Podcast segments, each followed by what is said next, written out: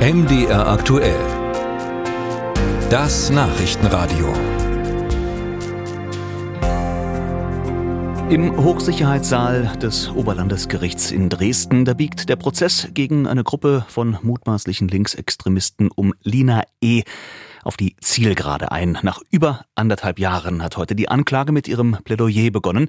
Die Bundesanwaltschaft wirft den Angeklagten mehrere Attacken auf Rechtsextremisten in Sachsen und Thüringen vor. Und mein Kollege Marc Zimmer ist für uns vor Ort am Oberlandesgericht. Marc, warum ist das heute ein besonderer Tag in diesem Prozess? Ja, du hast es gerade gesagt, dieser Prozess läuft jetzt schon mehr als anderthalb Jahre, nämlich seit September 2021. Es ist der 92. Verhandlungstag und das Verfahren hat sich immer wieder verzögert und heute nun ging es dann endlich los mit den Plädoyers. Also aktuell hält drinnen im Saal die Anklage, also die Bundesanwaltschaft, ihr Plädoyer, erklärt also, warum sie Lina E. und die anderen Angeklagten dann in den jeweiligen Anklagepunkten für überführt hält. Und man merkt das allen Prozessbeteiligten auch so ein bisschen an, von den Richtern über die Bundesanwältin, die Verteidiger, aber auch die Angeklagten und deren Freunde, Familien und Unterstützer, die hier im Publikum sitzen, äh, sind doch alle nach anderthalb Jahren, äh, die sie sich jetzt mit diesem Verfahren auch befassen, dann doch merkt man so ein bisschen erleichtert, dass das Ganze hier langsam, aber sicher eben auch auf ein Urteil und damit auch ein Ende hinausläuft. Ja, langsam, aber sicher sind die richtigen Stichworte. Warum hat das denn äh, so lange gedauert? Warum hat sich das so lange hingezogen? Ja, es ist einerseits so, dass es einfach mehrere Angeklagte sind und eben auch mehrere Taten, die hier verhandelt werden, zu denen es dann über die Monate und Jahre eben unzählige Beweisanträge gab und auch sehr, sehr viele Zeugen gehört wurden. Und dann gab es eben letztes Jahr nochmal eine, eine größere Verzögerung dadurch, dass einer aus der mutmaßlichen Gruppe sich den Behörden als Informant angeboten hat und also als Kronzeuge sozusagen hier im Prozess dann noch lange, lange ausgesagt hat. Und das hat den Prozessverlauf dann nochmal etwas ja über den Haufen geworfen und das Ganze nochmal ziemlich verzögert. Ja, soweit zum äh, Prozedere. Marc, erklär doch noch mal kurz, worum geht's in diesem Prozess eigentlich?